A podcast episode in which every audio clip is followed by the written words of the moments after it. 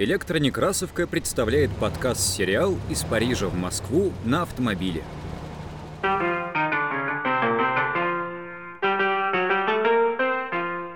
В 1908 году российский инженер и философ техники Павел Энгельмейер вместе с сыном Володей совершает вояж из Парижа в Москву на купленном во Франции автомобиле «Дарак», Энгельмейер тщательно описывает автопробег, рассказывая о дорожных впечатлениях, происшествиях и трудностях первых автолюбителей.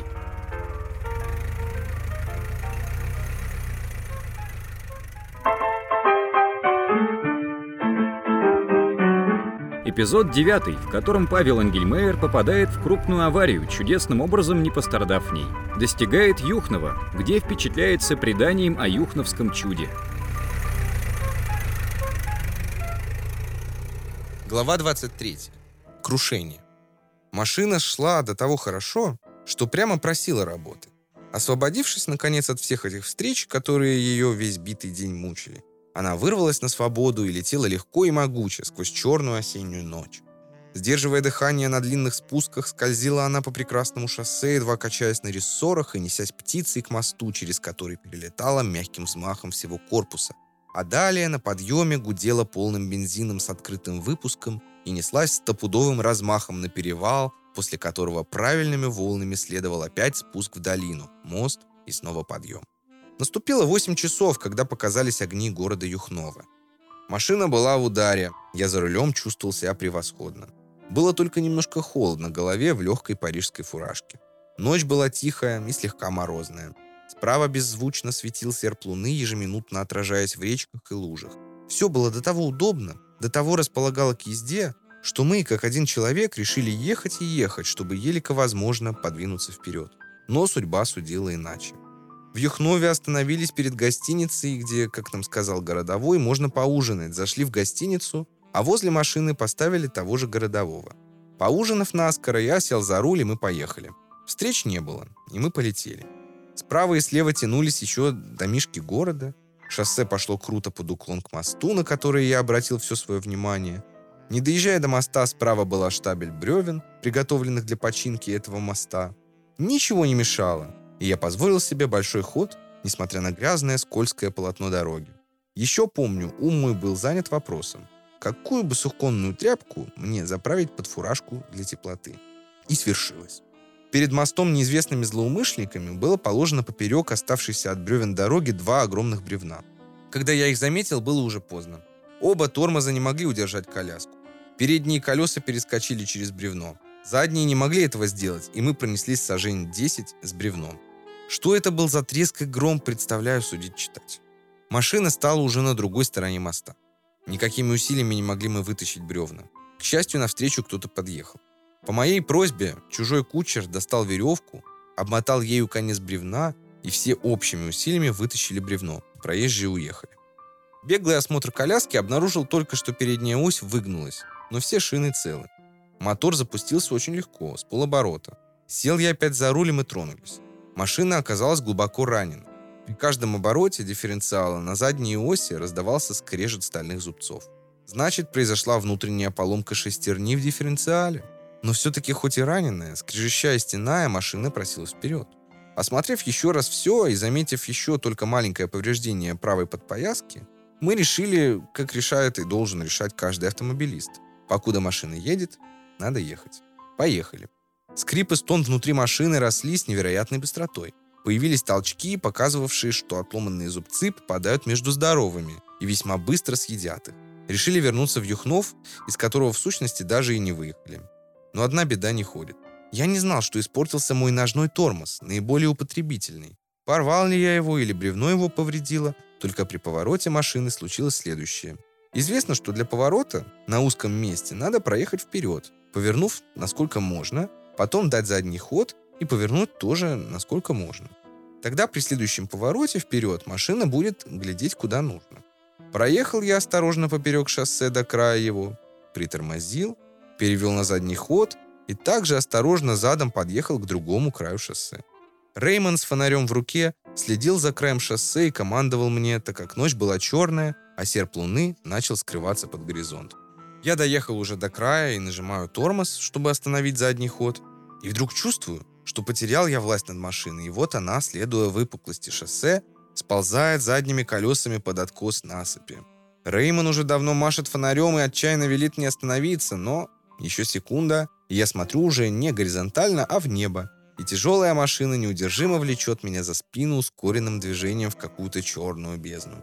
Помню только одно. Я обеими руками держал руль так, чтобы автомобиль съезжал, по крайней мере, прямо вниз, а не наискось. Потому что иначе он бы перепрокинулся, подломав меня под себя и сжегший в разлившемся бензине, так как ацетиленовые фонари не гаснут, даже опрокинутые.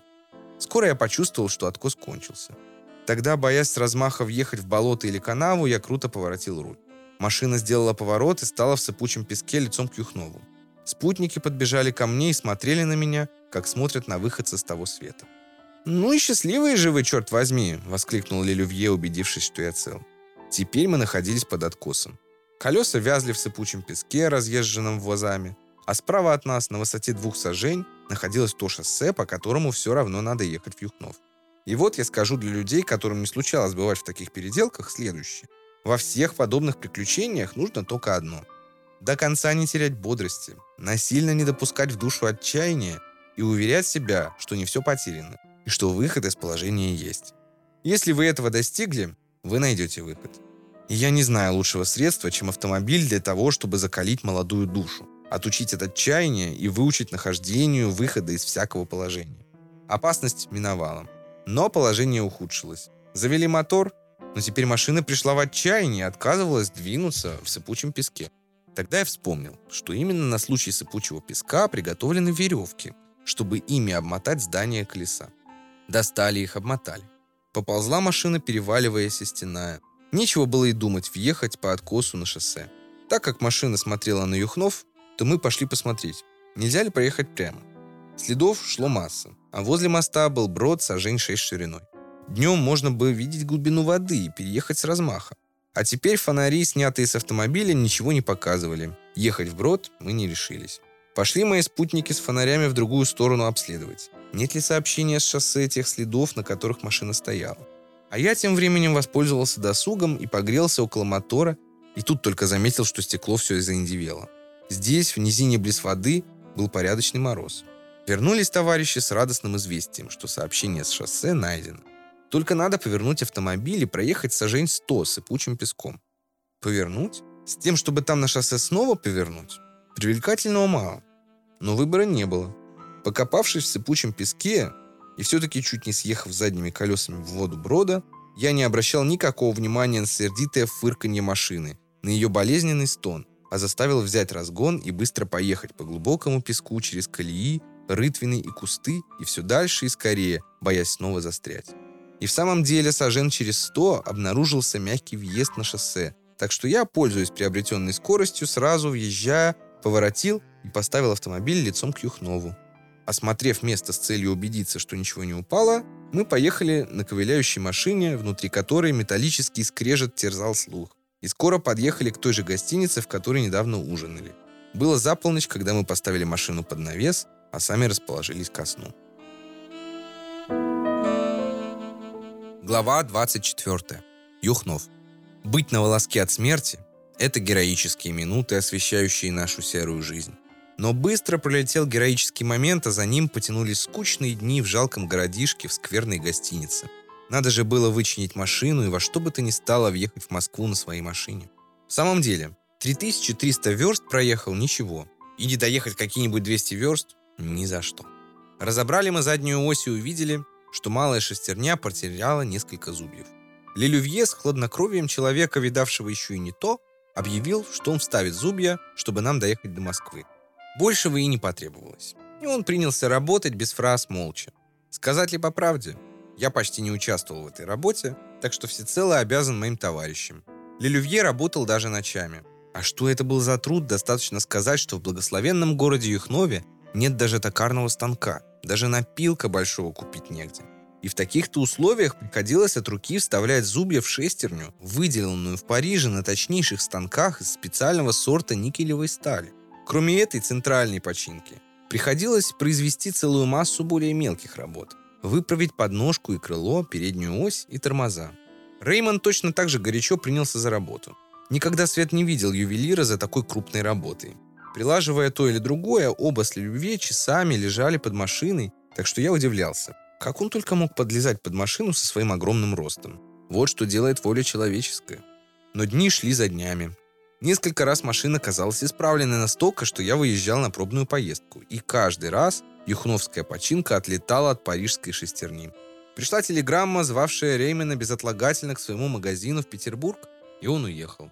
А я тем временем приобщался Юхнова. Нельзя же было оставить совсем безнаказанным совершенное над нами покушение. Надо же было хоть что-нибудь предпринять для расследования его. Самое целесообразное было бы, разумеется, пригласить Шерлока Холмса. Но он оказался занят, ибо производил следствие одновременно в Константинополе, в Токио и на Южном полюсе. Поэтому я решил обратиться к его юхновскому заместителю, то есть к местному исправнику. Исправник, которого пришлось потревожить в его послеобеденном сне, оказался вполне на высоте своего призвания. Он моментально предоставил в мое распоряжение целый лист бумаги для письменного заявления и послал за Становым, который через час действительно появился. Становому был отдан приказ составить на другой день протокол и осмотреть как автомобиль, так и место происшествия. Одним словом, машина правосудия заскрипела и застучала. Но пусть читатель не подумает, будто я намекаю на какие-нибудь немазанные колеса. Нет, это заскрипели перья по бумаге и застучали по шоссе колеса тележки, возившей комиссию на место крушения. Но найдется ли виновник, это другое дело. Поживем, увидим. Ну а что сказать про самый город Юхнов? Слышали вы, любезный читатель, как делаются пушки? Берут дыру и обливают ее металлом. Точно так же сделали город Юхнов. Взяли пустое место и обтыкали его домишками. Но тем не менее Юхнов известен по всей России, потому что землекопы и каменщики – это все юхновцы. Из домов в Юхнове красив только один – полицейское управление. Есть собор, который, вероятно, производил бы лучшее впечатление, если бы стоял не так одинок. Но что меня заинтересовало, это монастырь, лежавший в верстах в двух от города, в лугу. Это настоящая старина. Про основание монастыря мне рассказывал один из иеромонахов следующее. Во времена литовских князей вся эта округа подпала под власть некоего разбойника Юшки, с которым ни литовские, ни московские князья ничего сделать не могли. Юшка крепко сидел в городище на возвышенном берегу реки Угры неподалеку отсюда. Это городище видно и до сих пор.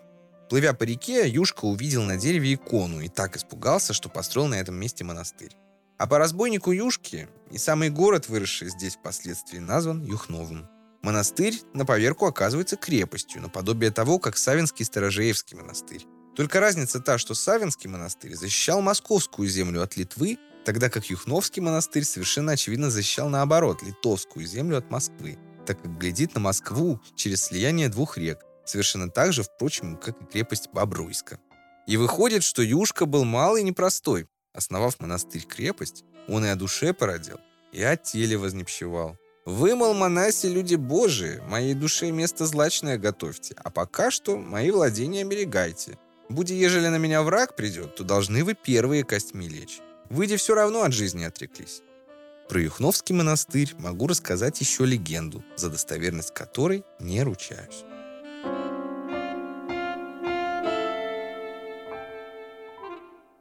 Глава 25. Сказание о Юхновском чуде.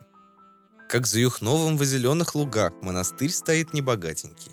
Колокольня его покривилась, а вокруг по стенам зелен мох растет. Стены толстые с обойницами наклонились, порастрескались, а у башни наугольные обсыпаются, еле держатся. Под оградой монастырской течет, бежит река Угра. Каждый год она разливается, точит стены монастырские, башни льдом расшатывает. Как однажды весной поднялась вода, в одну ночь монастырь затопила, залила подвалы с запасами, затопила и трапезу братскую, Тут во храм святой собирались все честные иноки, люди божии, пред лампадой неугасаемой полегли все ниц со молитвой, а вода-то все поднималась, а и буря во храм стучалась.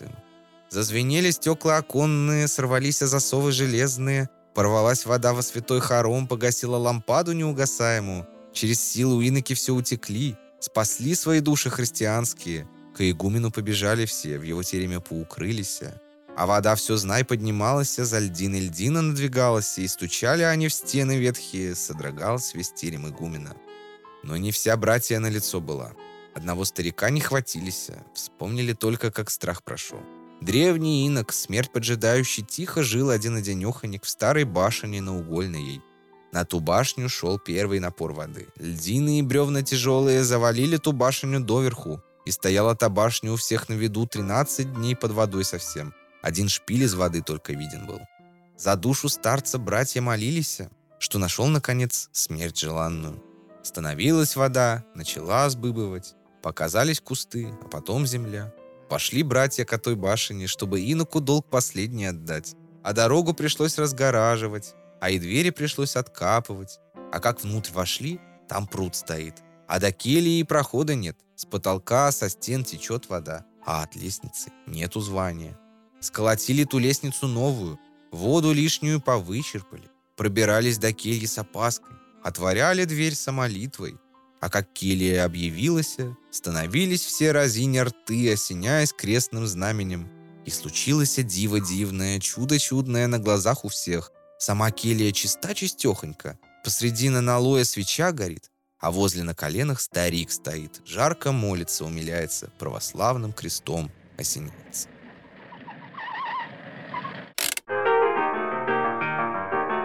Над подкастом работали Текст читает Ростислав Амелин, поэт, сотрудник библиотеки имени Николая Алексеевича Некрасова.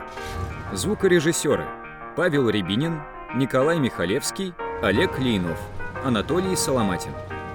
Заставка Даниил Тверской, Олег Лейнов. Редакторы Илья Старков, Инна Маркова. Сценарий подкаста основан на книге «Из Парижа в Москву на автомобиле без шофера», изданной в 1909 году. Книга оцифрована и доступна для чтения на электронекрасовке.